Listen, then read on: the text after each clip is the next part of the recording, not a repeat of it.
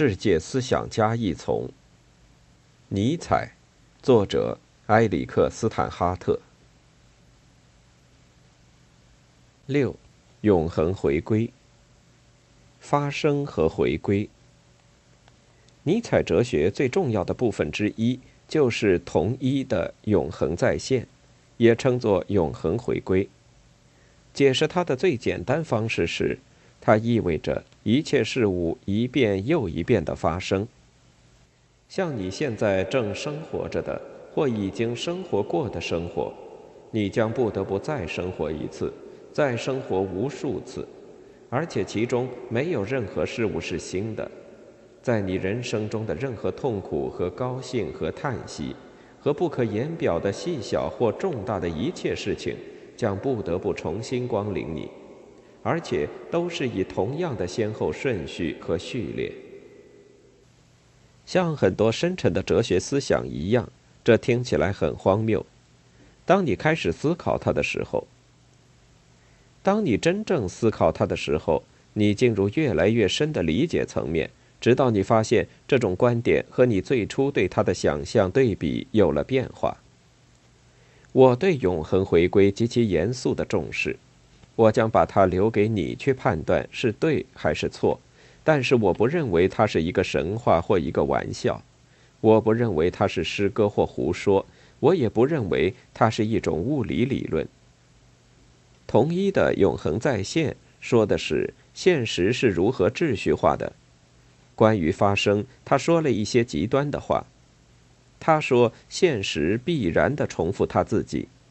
他说：“任何发生都是一种回归。永恒回归是关于基本的逻辑范畴的。同一和不同，一和多，部分和全体，简单和复杂，具体和抽象，特殊和普遍。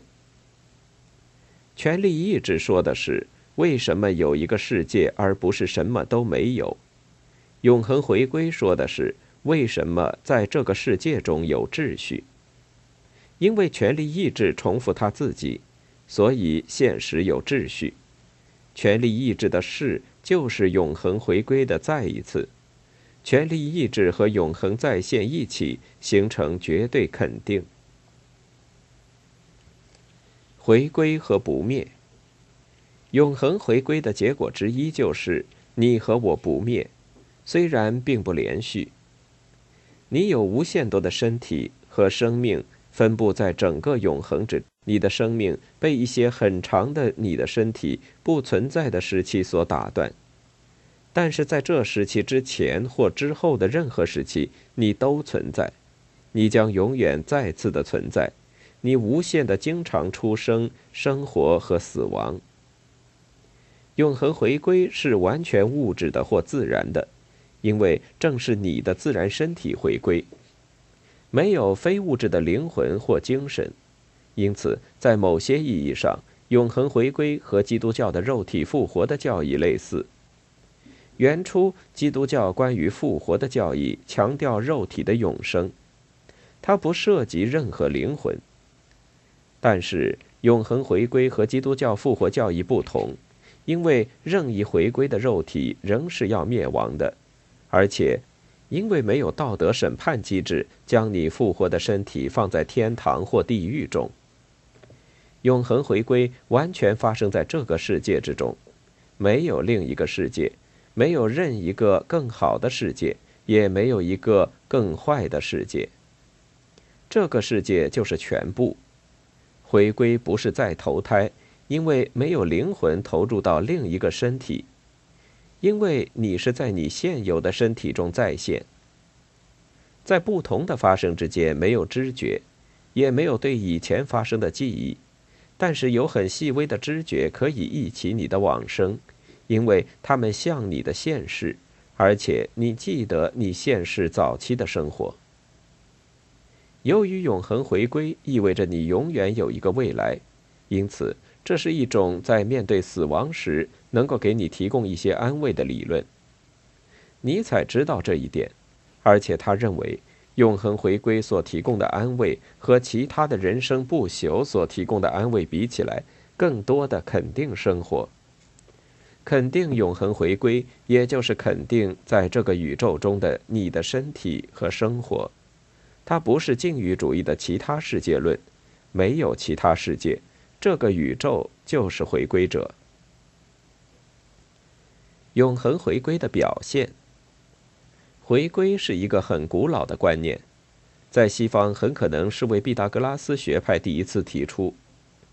古希腊哲学家欧德莫斯站在他的学生们面前说：“如果你们相信毕达哥拉斯学派，即认为同一事物将回归，那么我将再一次对你们说，像你们现在这样的坐姿以及其他任何事物，将来都会正好再演。”这种观点看起来在旧约中也有，《传道书》第一章第九节说：“已有的事后必再有，已行的事后必再行，日光之下并无新事。”赫拉克利特和斯多葛学派也谈到永恒回归，尼采知道这些老版本的回归。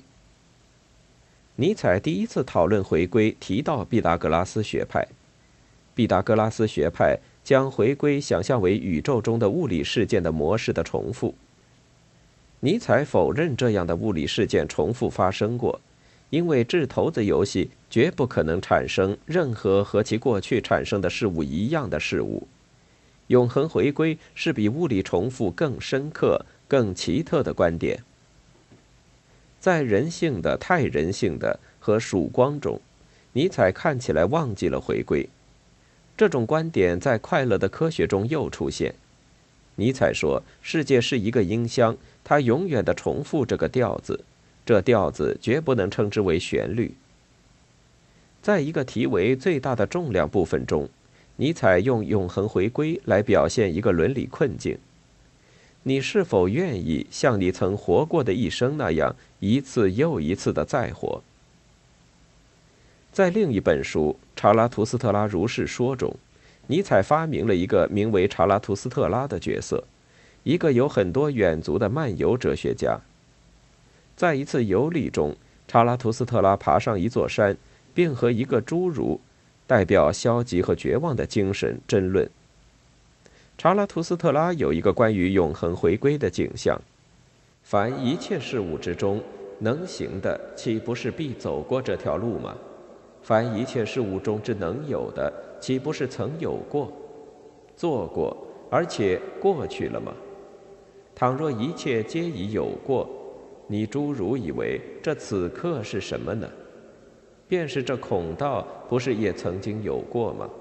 一切事物岂不是皆这么景象纠结，以致这此刻吸引去一切将来的事物吗？这么，终于本身也随之而去。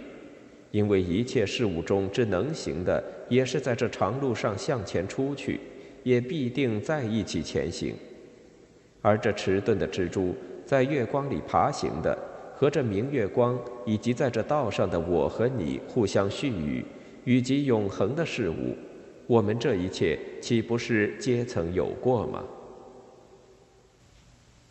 后来，查拉图斯特拉和他的动物，一只鹰和一条蛇谈话。他们告诉他，他们理解永恒回归理论。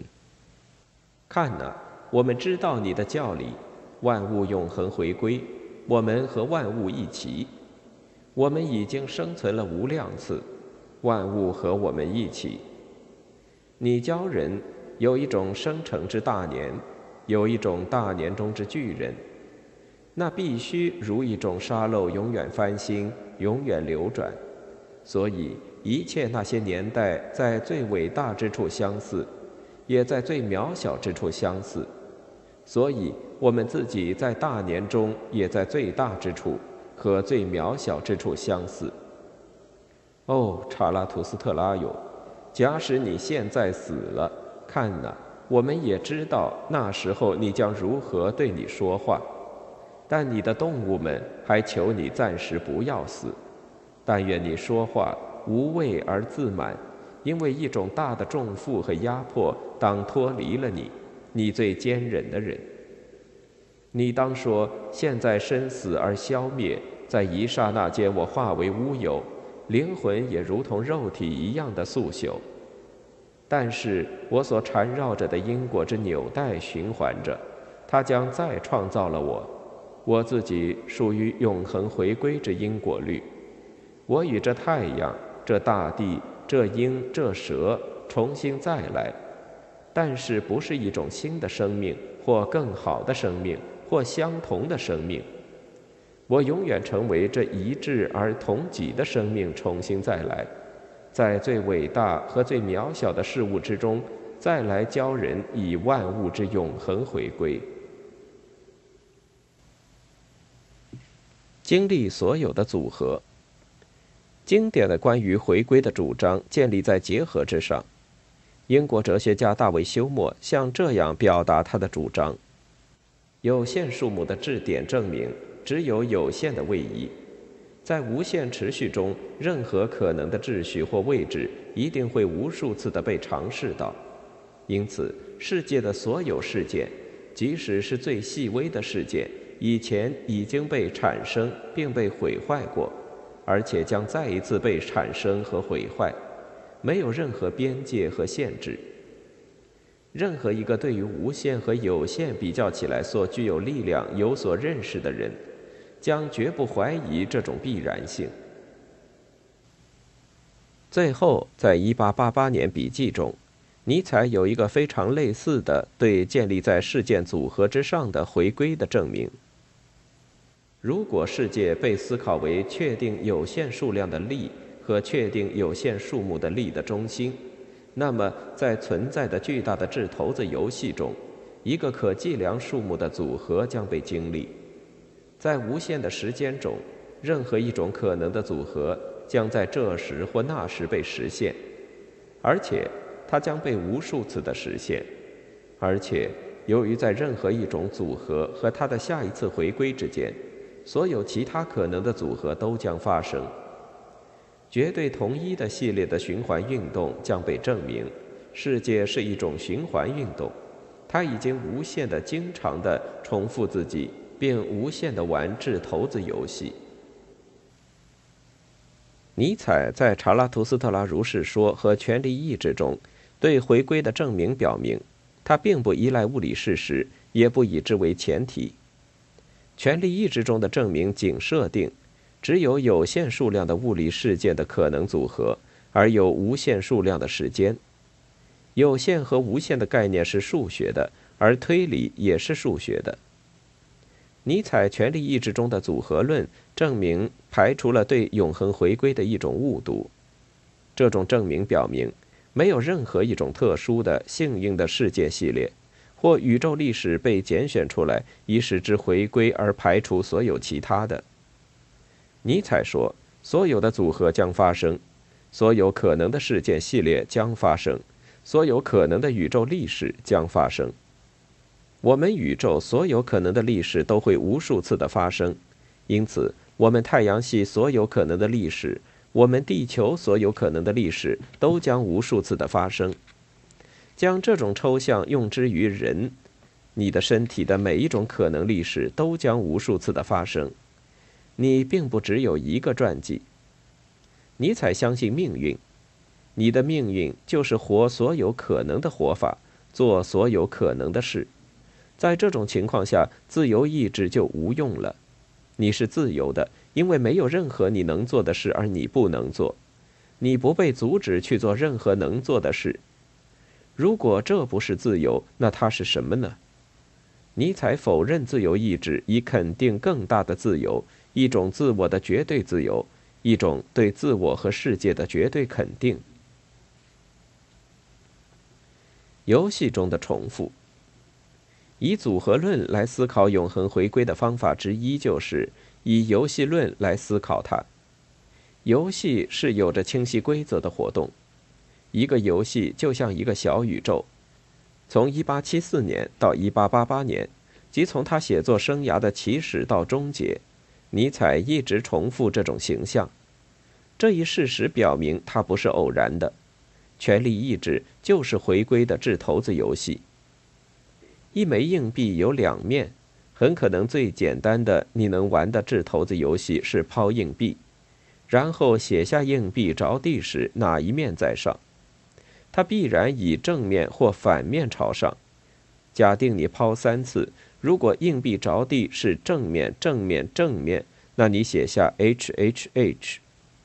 抛三次有八种可能的系列，全是正面，两正一反，正反正，正反反，反正正，反正反，两反一正和三反。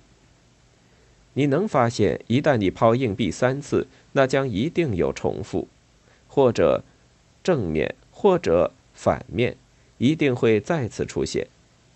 这没有任何的偶然性，这是必然的，因为仅仅只有两种方式供硬币落地，而你抛的次数超过了二。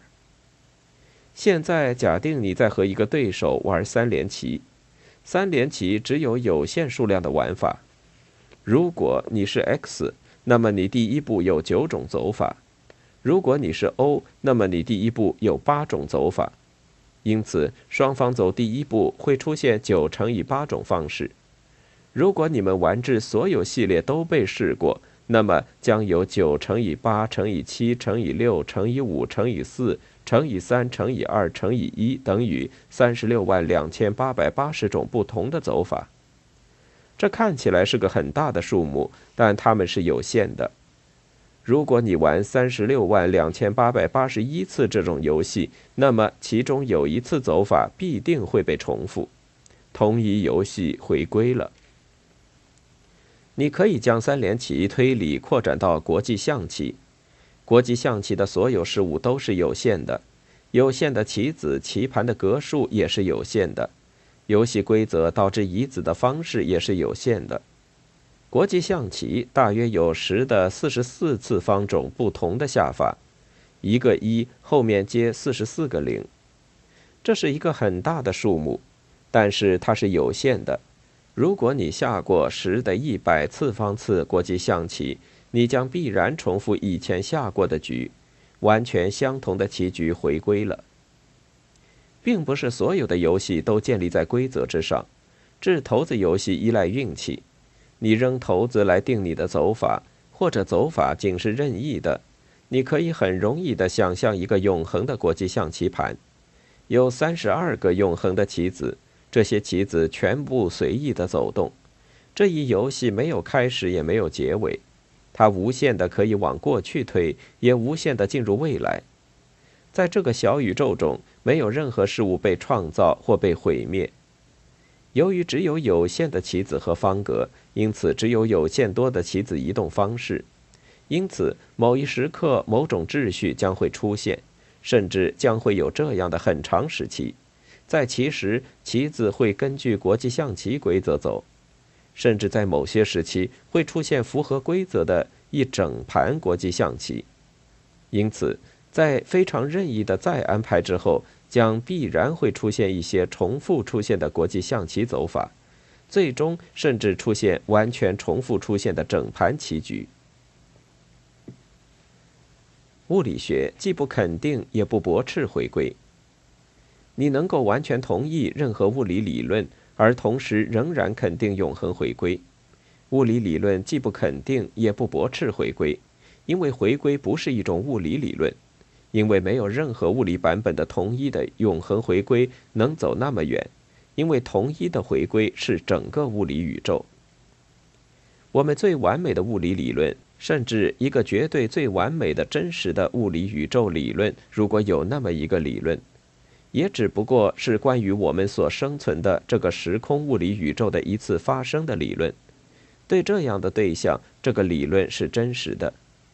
因此，这样一种理论完全不能断定，整个物理宇宙是否还有别种形式的发生，因为别种形式的发生不在物理宇宙之中，它们在物理时空之外。当然，没有任何事物理性的外在于我们的宇宙，但是这并不意味着没有事物逻辑的外在于我们的宇宙。就我们所知，有很多别的宇宙，真实的物理事物。它们和我们的宇宙有逻辑性的关系，而没有物理性的关系。也许没有别的宇宙，但是是否有别的宇宙是一桩不能由任何物理理论解决的公案。